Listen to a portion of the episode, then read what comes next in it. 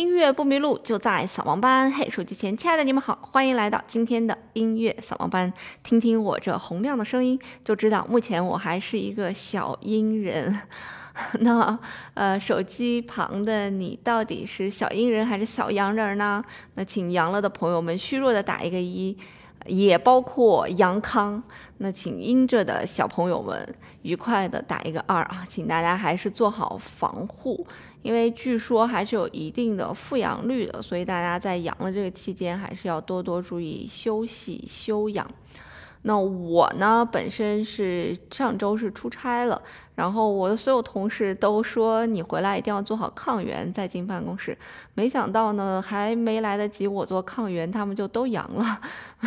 我的一个出差完美的躲过了这个第一波的疫情，所以生活嘛，每次就是这样奇怪，说不清楚啊，到底做的这件事是福是祸。那新冠肺炎的这三年时间呢，其实有非常非常多的非常著名的人士离开我们啊，他们呢分别在政界呀、商界呀、演演艺界呀、音乐界啊，各行各业啊，都有一些大咖因为新冠肺炎引起了基础性的疾病，从而去世了。那今天呢，我们要跟大家聊的这一位，当然是音乐界、艺术界的泰斗了。当时他的去世也是引起了非常大的一个地震啊！他呢就是出生于中国上海，华裔英国钢琴家傅聪先生。那傅聪先生呢是二零年十二月二十八号因为感染了新冠肺炎在伦敦去世的。其实之前我也跟大家聊过非常非常多关于傅聪先生的啊一些事迹。那今天呢，还想继续跟大家来聊一聊傅聪先生。其实我个人对傅聪先生是有很深的感情的，因为我非常有幸的听过傅聪先生的一场现场表演啊，当时是在北京的中山音乐堂。傅聪先生当时应该是已经。快要八十了吧？啊，老爷子，给我印象最深的就是傅聪先生弹的德彪西，弹的真的是很难用语言来形容啊！如果大家有时间，一定要把傅聪先生弹的，不管是肖邦也好，还是德彪西也好，搜出来啊，躺在床上仔仔细细的来听一听，我相信可以在一定程度上缓解你的这个症状，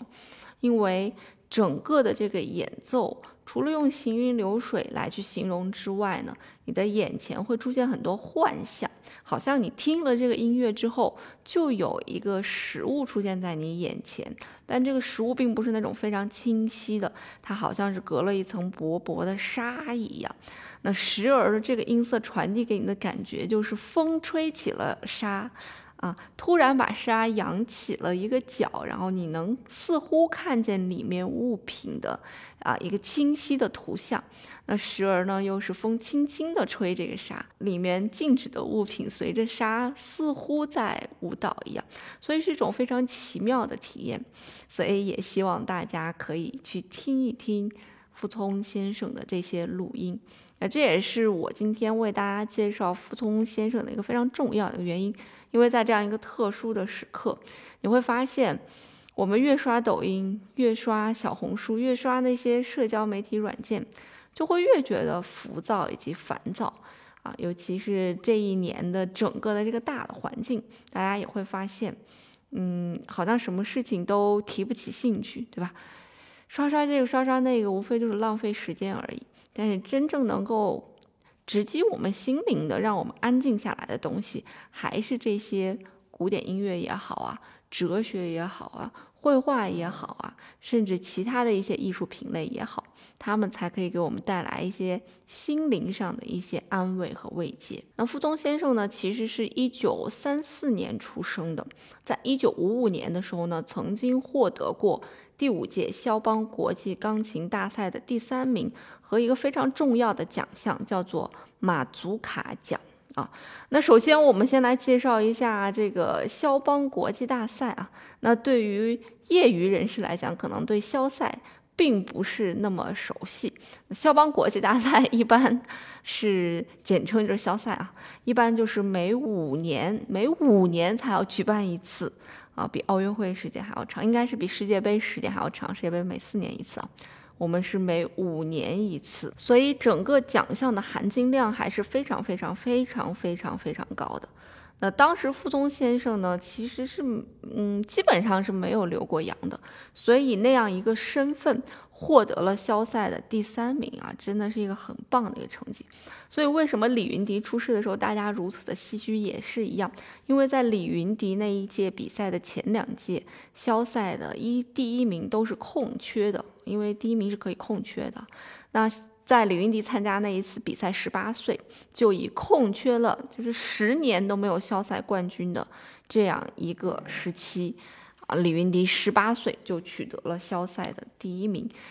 所以大家想一想，就是李云迪一步一步的走到现在，是不是有一点让人感觉伤仲永的那种感觉啊？那除此之外呢，傅聪先生还获得了一个奖，叫做马祖卡奖。那马祖卡，我们之前在节目当中也跟大家介绍过啊。马祖卡其实是波兰的一种民间舞蹈，就是提起马祖卡，它就是属于波兰的一种舞蹈的一种形式，非常经典的一种舞蹈的形式，以及包括波兰的国歌也是一种类型的马祖卡。所以，呃，我们经常听说肖邦的这个作品里面有什么夜曲，大家听的最多啊，包括练习曲。啊，包括叙事剧。其实呢，肖邦写的所有一系列作品当中，还值得去仔细的聆听和研究的，其实就是肖邦的马祖卡，因为里面穿插了非常非常多很美的旋律、很美的和声进行，以及非常流畅的节奏。它的整个的节奏呢，都不是一板一眼的节奏，而是。啊，融会贯通在你的情绪里面的，随着情绪的起伏，那马祖卡的这个节奏也有相应的快慢啊，所以听起来流动感是非常非常强的。所以当时呢，傅聪先生呢就获得了这个马祖卡奖，可见当时的这些评委对傅聪先生的艺术性的一个评价还是非常非常非常非常高的。也有人觉得傅聪先生似乎就是中国的肖邦一样啊，为什么呢？因为肖邦，呃，从他大概十九岁的时候吧，就是刚刚成年的时候就离开了波兰，然后到了巴黎，最后在死去的时候把自己的心脏呢又运回了波兰。而傅聪先生呢，当时因为国内的一些政治原因，也是离开了大陆，然后来到了波兰去学习。傅聪先生的父亲傅雷被打为右派，那那一年呢，刚好傅聪先生毕业。所以他毕业之后没有回国，离开了波兰，直接就去了英国伦敦了。直到一九六六年文化大革命期间呢，傅雷先生以及傅聪先生的母亲受不了这种凌辱，然后就自缢身亡了。不过也是因为这样一种经历吧，那网上其实对傅聪先生的评价也有一些反面的一些评价。当你说傅聪先生，怎么怎么怎么怎么好的时候，就会有一些人来骂你啊，说什么叛国贼呀，哎，类似于这样子的话。所以网上总是会有一些极端的人，把当时迫不得已做的一种选择，当成一种标标签，然后硬生生的贴到你的身上。那傅聪先生的钢琴水平到底是怎么样呢？网上啊有一条回问答非常有趣，说傅聪和郎朗 谁的水平好？然后就有两派在争论啊，非常有趣。一派呢就是说，当然是傅聪弹的好了，他的演奏技巧非常非常的棒啊，演奏情感也非常非常的棒。那其中还有一条非常硬的一条呃铁证啊，就是说，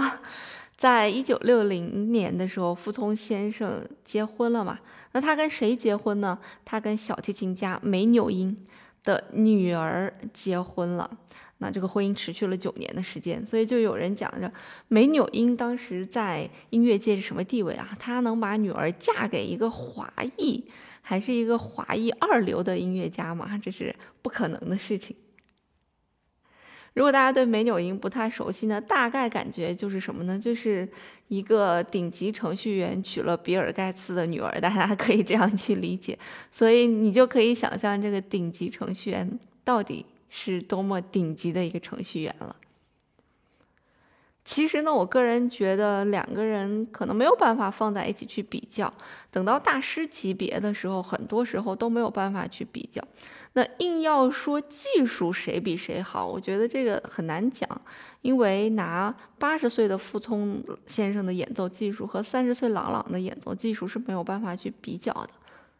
而真正的拿当时傅聪先生三十岁的那种状态以及那种历史背景，也没有办法和郎朗现在三十岁的这种历史背景进行一个比较。而在现在呢，充斥了这种广告以及商业包装的这个郎朗，和当时傅聪一个华裔生活在国外，很少很显会有外国的媒体想要包装他，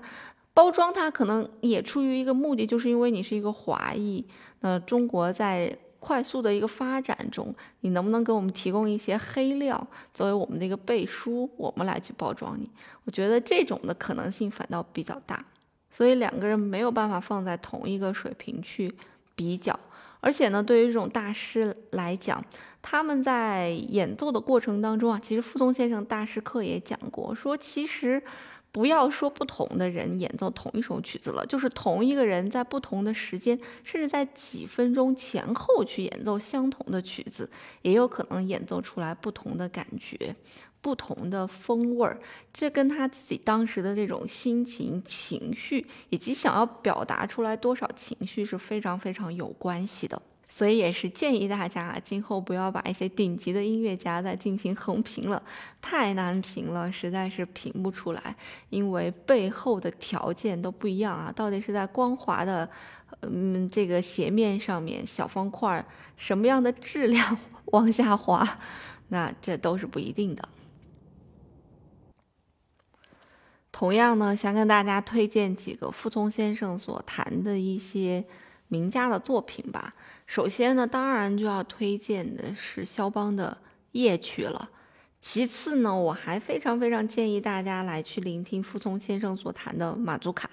那在节目的最后呢，我也会把傅聪先生弹的其中一首马祖卡放在结尾。如果大家觉得听起来饶有风味，不妨呢把整个的全集搜出来听一听。除此之外呢，大家也可以听一听我所提到的傅聪先生演奏的德彪西以及莫扎特。我感觉这些很简单的作品，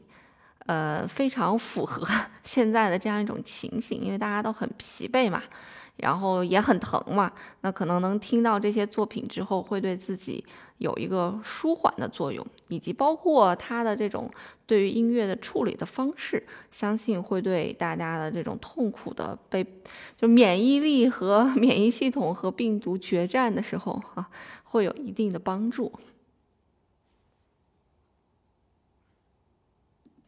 我个人感觉音乐好玩，就是好玩在这里。尽管看起来很简单，很多人拿学音乐的人打趣啊，就是不就七个音嘛，对吧？一二三四五六七，你让学音乐的，呃，加一个两位数的加减法，他们可能都不会，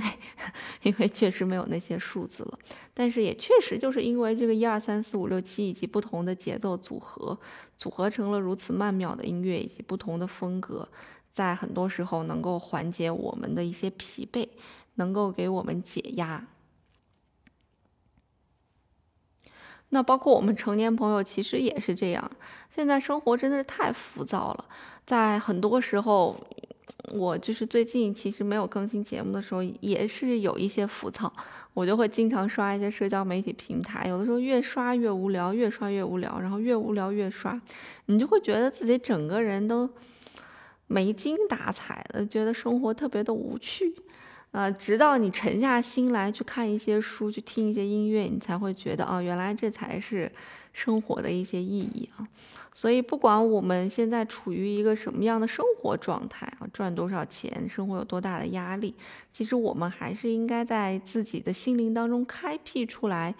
这样百分之十和百分之二十的容量，然后能够释放我们自己的内心。呃，我们常常会给身体去做 massage 马杀鸡，那在很多时候，我们应也应该给心灵去做这样一个马杀鸡。也是因为这个，所以我最近又想把成人学琴以及包括写歌的这些课程开展起来。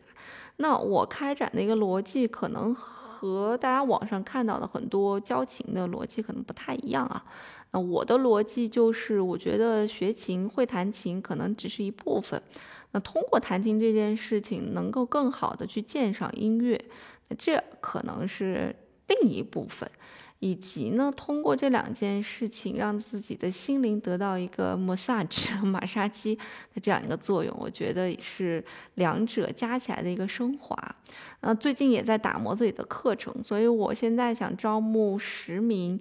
呃，可以帮我打磨课程的小白，就是你不会弹琴，但你想学琴，OK，你可以来联系到我啊，不管是通过私信或者留言的方式。联系到我，或者我会直接把我的微信号留在最下面，你可以添加我的微信号，然后备注你的需求，就是想要零基础学琴，然后想要当我的小白鼠，啊，然后我们一起来打磨出来这样一套课程，嗯，供今后更多的人来进行一个学习，来为自己的心灵找到一个放松的地方吧。最后的最后呢，我想要傅聪先生说过的一段话，他在采访当中说过这样一段话：，